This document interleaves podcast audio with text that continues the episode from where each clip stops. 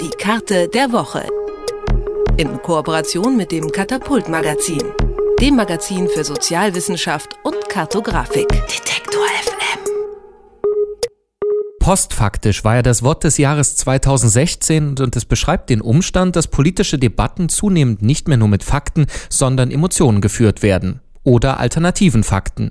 Die werden dann zum Teil von obskuren Online-Plattformen verbreitet, die aber einen großen Zulauf haben. Währenddessen werden die klassischen Medien zunehmend als Lügenpresse abgestempelt. Dieser Begriff aus der NS-Zeit wurde vor allem im Zuge der Pegida-Proteste immer salonfähiger. Aber wenn Pegida-Anhänger den Medien nicht mehr glauben, woher kommen dann die Informationen, die ihr Weltbild prägen? Dieser Frage geht unsere erste Karte der Woche in diesem Jahr nach und wie immer kommt sie vom Katapult-Magazin für Sozialwissenschaft und Kartografik und dort arbeitet Benjamin Friedrich, mit dem wir jetzt über die Karte der Woche sprechen. Hallo Benjamin. Hallo Alex. Ja, ich bin jetzt mal ganz mutig äh, vorneweg. Ich glaube, Taz und Süddeutsche gehören nicht zu den Medien, die die meisten Pegida-Anhänger konsumieren. Tatsächlich nicht, äh, zumindest wurde das nicht gemessen. Was wir hier haben, ist ja auch keine, ja, keine massenhafte Messung, sondern ein Ausschnitt aus der Pegida-Szene Nürnberg. Dort wurde dem Bayerischen Rundfunk Daten zugesandt von der äh, Facebook-Seite. Deshalb hat man da sehr, sehr gute Statistiken zubekommen.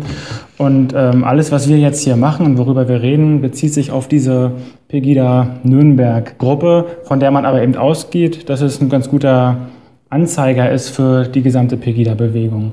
Was wir da eben sehen, das stimmt schon, ist, dass die Taz selbstverständlich nicht als äh, Leitmedium von Pegidisten auftritt, sondern Zeitungen, die wir in der letzten Zeit auch erstarkt gesehen haben. Die Junge Freiheit an erster Stelle mit 33 Prozent, Russia Today äh, in der deutschen Version mit 28 Prozent und merkwürdigerweise auch zum Beispiel Focus zweimal dabei, einmal Focus Online in der Hauptversion und einmal Focus Online Politik.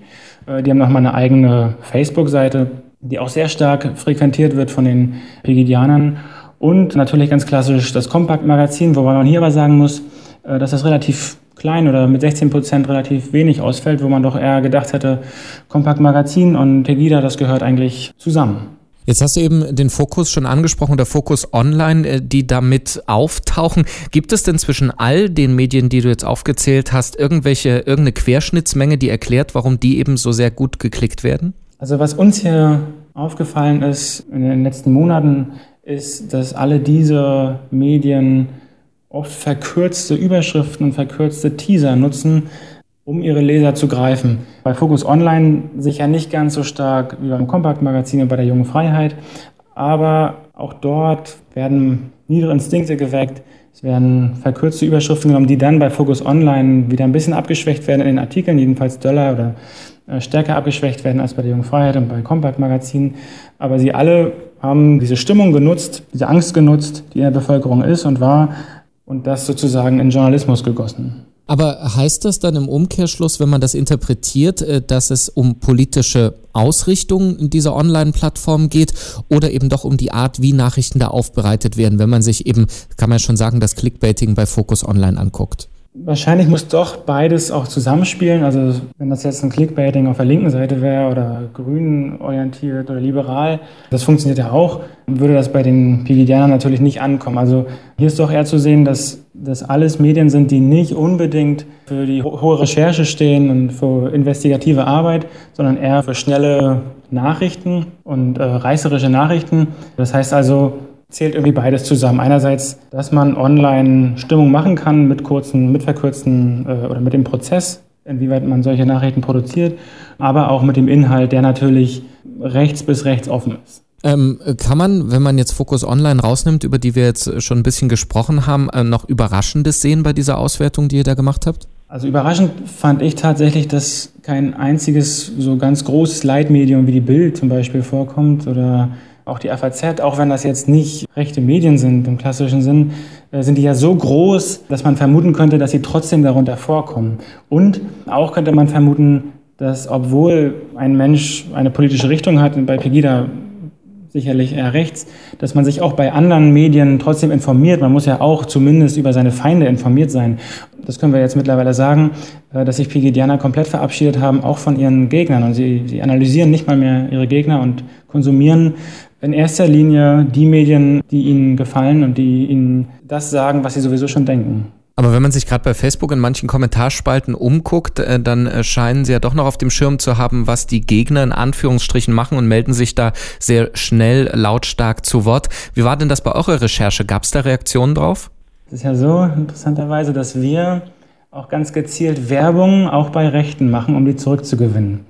Deshalb ist bei uns immer ziemlich viel Krach auf der Seite.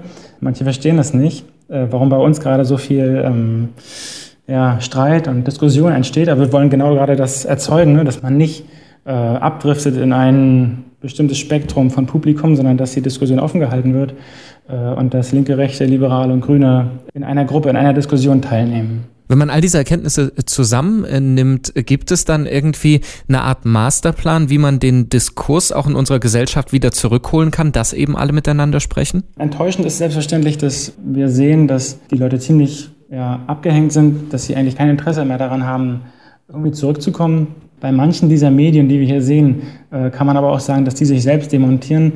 Da sind die Lügen und äh, die, da sind die so offensichtlich, äh, die Nachrichten, dass es von hinten nicht hinhaut, dass die Leser irgendwann selbst darauf kommen müssten, dass das nicht funktionieren kann.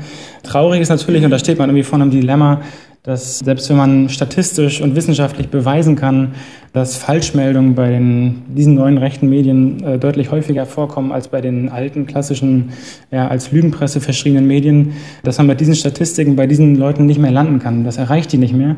Insofern sieht das ziemlich düster aus, äh, was die Strategien angeht, äh, um diese Leute zurückzugewinnen. Welche Medien lesen Pegida-Anhänger? Diese Frage beantwortet unsere heutige Karte der Woche und die kommt wie immer vom Katapult-Magazin für Sozialwissenschaft und Kartografik. Und die Zahlen entstammen in diesem Fall aus dem Projekt Rechtes Netz vom Bayerischen Rundfunk. Und darüber haben wir gesprochen mit Benjamin Friedrich vom Katapult-Magazin. Danke dir. Gerne. Die Karte der Woche. In Kooperation mit dem Katapult-Magazin dem Magazin für Sozialwissenschaft und Kartografik.